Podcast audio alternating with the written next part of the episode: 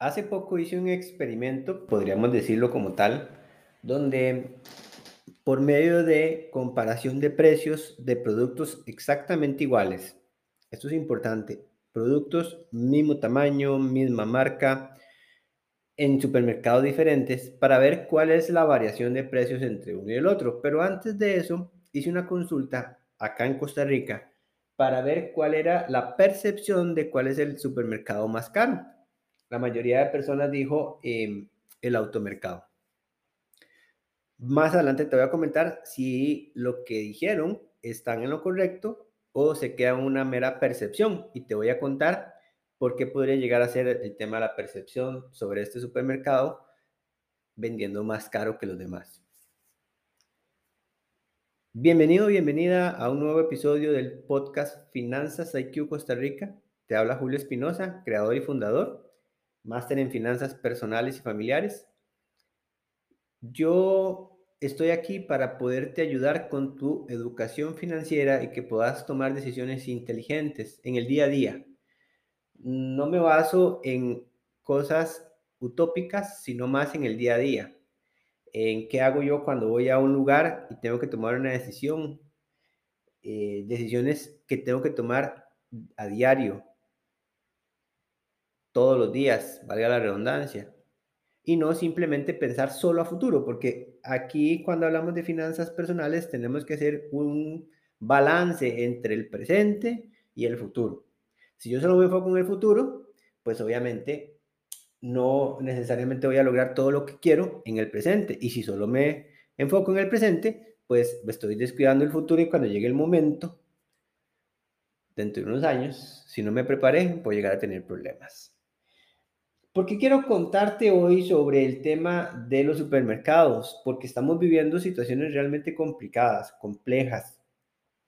El aumento de los alimentos en general, de los bienes y servicios en general en nuestro país y en todas las economías del mundo está siendo generalizado e importante. Estamos viendo montos de inflación en economías donde nunca se habían visto o tenían 40 años de no verse, como en los Estados Unidos, como en Europa. Y eso lo que genera es mucha tensión entre todas las personas y los consumidores. Y por supuesto que las, las empresas también. ¿Y esto por qué se da? Bueno, se da por muchísimos factores, factores geopolíticos, creo que está sucediendo con la guerra de Rusia con Ucrania, eh, pero no solo es el tema de la, guerra, sino que ¿qué significa que en estos dos países haya guerra? Significa que Rusia es uno de los mayores proveedores y exportadores de gas para Europa. Entonces ahorita el gas en Europa está súper alto, los precios. Son entre Rusia y Ucrania son de los dos principales productores de trigo, de granos y que eso le está afectando a la economía mundial. ¿Por qué? Porque no pueden sacar toda su producción, pero la, cuando hablamos de producción, la producción del 2021 la tienen en los silos.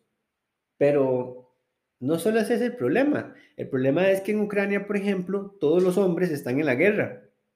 Entonces, ¿quién está trabajando la tierra para la producción del 2022 y esto ocasiona que entonces la India llegue y diga, mira, yo soy uno de los principales exportadores de trigo, no voy a exportar porque yo necesito que si el día de mañana hay escasez, mi población tenga suficiente alimento.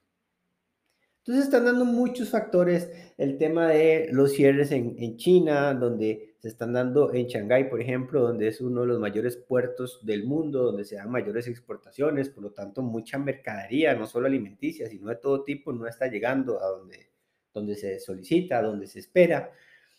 Eh, la cadena de suministros, que es esta parte, el transporte está muy caro, la gasolina, el petróleo está carísimo y con el petróleo hay algo muy importante que tal vez hay muchas personas que no lo entienden el petróleo como tal es, es un líquido crudo y tiene que llevar un proceso, ¿verdad?, de refinamiento para que ya lo puedan utilizar en las diferentes formas de gasolina, diésel, etc.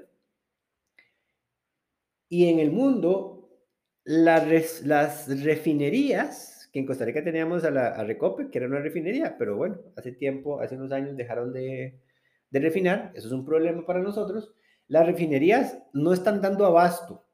O sea, hay tanta producción también y tanta demanda que ellos no están dando abasto, por lo tanto, están subiendo los precios. Entonces, aunque nosotros veamos que el crudo baja, pero ese proceso, ¿verdad? Manufacturero, donde llega el crudo y lo transforman en el producto final, hay un sobreprecio y no está bajando de la misma forma, aunque veamos que el precio del crudo del petróleo, a pesar de que ha aumentado mucho, ha superado los 130, pero a veces están 110 y ha llegado a 99, pero no vemos un retroceso.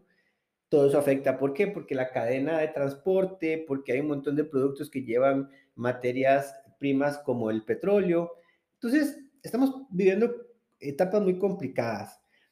Cuando hablamos de, también de alimentación, pues la alimentación para los seres humanos, pero la alimentación para, para los animales de consumo humano también se está viendo afectado. Entonces la carne, el pollo, los huevos, etcétera, se están encareciendo. Entonces esto es un ciclo que va ligado, una cosa liga a la otra, y eso lo ha provocado también la globalización. Pero volvamos al tema de los supermercados, ¿verdad? Era importante ese paréntesis para que puedas entender qué es lo que está sucediendo. Y por supuesto, vuelvo a abrir paréntesis con el tema del dólar. El dólar es una moneda muy demandada en el mundo, por lo tanto, em, aquí el, tipo de cambio del dólar ha aumentado mucho, la devaluación del colón ha sido muy grande en los últimos meses. Para eso ya te he dejado... Eh, alguna información en mi perfil de Instagram para que la puedas ver, revisarla. También hay otros podcasts hablando de esto. Tienes que estar informado, tienes que estar informada. No podemos andar ahí por la vida simplemente de que yo conozco mucha gente que no me interesa ver noticias, qué pereza. Es importante ver noticias. Claro, yo voy a discernir qué tipo de noticias quiero ver y también voy a discernir qué tipo de canal o de periódico o de red social voy a estar viendo, pero yo tengo que estarme informando de lo que está sucediendo en el mundo. Y si lo que me están, el, el enfoque que me están dando no me gusta, entonces ir a buscar la otra cara de la moneda, pero tengo que entender qué es lo que está pasando en el mundo porque me afecta, me afecta en mis decisiones de compra todos los días. Cuando yo voy al supermercado voy a comprar el aceite, el aceite ha aumentado muchísimo y es por eso que les estaba diciendo, por ejemplo, aceite girasol que hace uno o dos años costaba un litro 1900, hoy ya está en 4000. Entonces, son situaciones que realmente me afectan a mí en el día a día y que si yo no las tengo en cuenta, no, no es un tema de que me alarme, pero tengo que conocer para tomar decisiones a tiempo, no cuando ya no hay nada que hacer. Entonces, el tema de los supermercados, ¿para qué lo dice? Para que vos lo puedas hacer también de forma individual. Me, dio mucha curiosidad porque muchas personas les gustó mucho el, ejercicio, pero muchas personas me decían, anda a este supermercado, anda al otro. Bueno, tampoco puedo ir a todos los supermercados del país, pero sí es importante que ustedes hagan ese ejercicio también. Lo que quise demostrarte es que tomé seis supermercados y los más representativos, ¿verdad? Porque hay supermercados de pueblo, hay supermercados de provincia, hay supermercados de cantones, hay los famosos chinos, ¿verdad? Y que tal vez pueda tener mejores precios, pero entonces, ¿cómo me voy a dar cuenta yo si son los mejores precios para mí? Bueno, tengo que hacer la tarea. Y la tarea es ir a comparar. Por ejemplo, yo de los seis supermercados que utilicé, tres los hice en, por medio de la página web, que estaba muy sencilla de hacer. Walmart, Automercado y Perimercados. Y los otros tres fui en sitio, en lugares eh, cercanos. ¿Para qué? Para, porque también los supermercados, dependiendo en el lugar en el que se encuentren, van a variar los precios, aunque sea la misma cadena. Entonces fui al Mega Super, fui al Más por Menos y fui al Maxi Pali. ¿Ok? Entonces, tres de sitio y tres virtuales. Y pude hacer la comparación, de, como les digo, de los, exactamente los mismos productos, el mismo empaque, el mismo tamaño. ¿Y em, qué arrojó esta, pequeñísima investigación, que en realidad no es una investigación ni una, comparativa, simplemente es un ejercicio, como les digo. Eh, anteriormente te decía que la percepción es que el automercado es el, el, más caro, ¿verdad? Es, el, es ese supermercado en el que la gente dice que es el más caro, por percepción. Pero al final, el más caro fue el Perimercados, en segundo lugar de, pagos fue el Mega Super y en tercer lugar fue el automercado, pero quedó muy cerca del Walmart. La diferencia fue poca en realidad. Fueron solo ocho productos, ocho productos muy representativos como azúcar, como aceite, como la famosa salsa lisano. Aquí no estoy haciendo anuncios de nadie, nadie me paga, pero bueno, pues soy independiente, así que yo puedo hablar lo que yo quiera hablar. Y este, que todo mundo compra, o la mayor parte de gente compra. Eh, leche, la leche normal, no, no pedí una, no revisé una leche muy eh, diferente para que eh, sea lo más parecido posible, pan cuadrado, atún, eh, café, un café bastante barato, pero es representativo, sal. Entonces, fueron productos que realmente la mayoría de personas van a hacer, pero de la canasta básica es mucho más grande, ¿verdad? Entonces ya también ahí entran otros productos, eh, arroz, frijoles, espagueti, frutas, verduras, jugos, productos de limpieza, etcétera. En realidad la gama es bastante amplia, pero para que lo puedan ver. Ahora, ¿por qué? El, ah, bueno, el más barato fue Maxi Palí. Maxi Palí sí tuvo una diferencia importante con el segundo lugar. ¿Y eso a qué me lleva? De que de, los supermercados están enfocados a perfiles diferentes de personas, por lo tanto ellos se enfocan en el poder adquisitivo de cada, de cada nicho de mercado y por lo tanto van a cobrar precios diferenciados. Como les decía, el más caro fue el, el perimercados y seguidos por el mega super. Ahora hablemos del automercado. ¿Por qué el automercado la gente dice que es lo más caro siempre? Vamos a ver y vamos a comparar aquí dos, supermercados como Maxi Palí y el automercado. Si bien es cierto, el, el Maxi Palí es un poco más más ordenadito, venden más cositas, es como un poquito más bonito, pero si lo comparamos, por ejemplo, con un supermercado como Palí, a Palí no fui porque tenía marcas genéricas y no encontré tres productos, entonces la verdad es que no, no valía la pena comparar algo que, que, que no era comparable. ¿Y eh, qué fue lo que hice? Entonces tomé Maxi Palí. Pero, por ejemplo, la gente que va a automercado, si solo fuera a comprar lo necesario, va a tener ese, ese rango de precios ahí en intermedio, ¿verdad? Ni el más caro ni el más barato. Pero ¿qué pasa? Cuando la gente llega al automercado, el automercado, los que han entrado, es un supermercado agradable, es un supermercado bonito, la gente es bastante amable, las cajas siempre hay eh, cajeros. Entonces te venden un servicio diferenciado con respecto a un Maxi Palí que vos vas y tenés que esperar un montón, eh, a veces solo hay una caja, entonces, hay cosas diferentes, ¿verdad?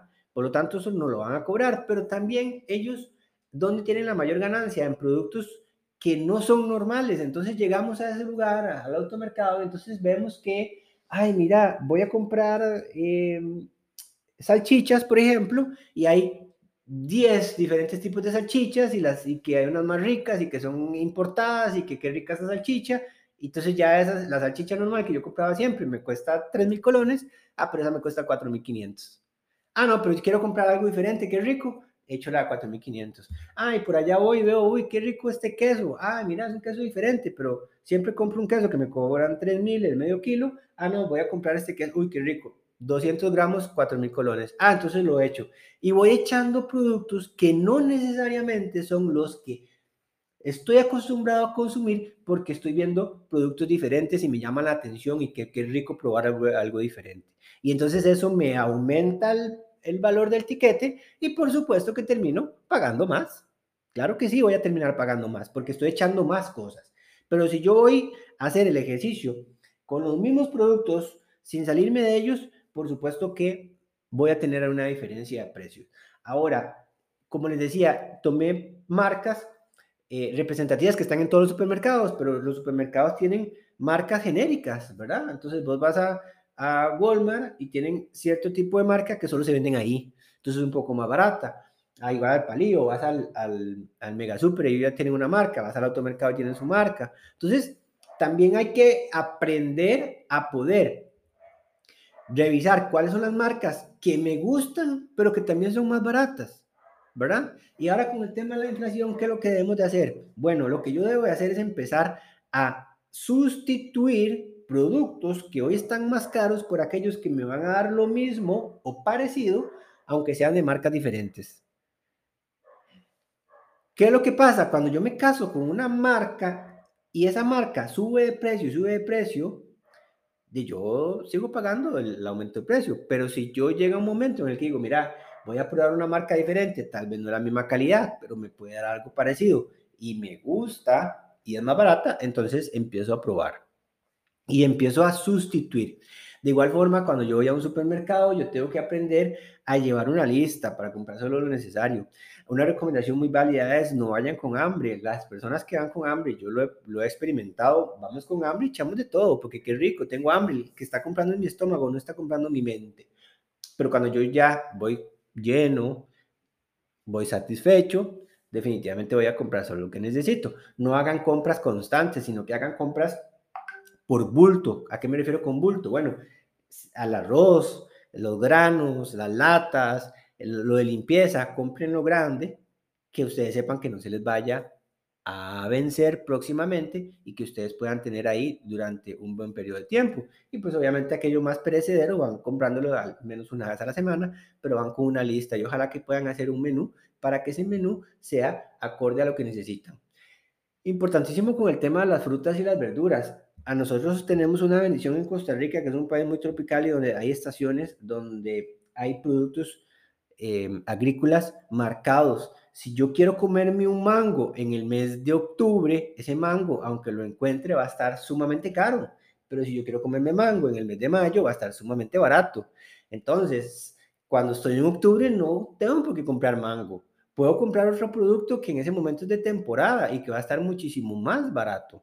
Eso es lo que también yo tengo que empezar a hacer cuando compro alimentos. Si yo antes estaba acostumbrado a comprar unas naranjas que son riquísimas de Australia y de Chile, que son buenísimas, pero que el kilo vale 4 mil colones, pues compre las naranjas de acá. Entonces, tengo que aprender a entender cómo es la dinámica de compra.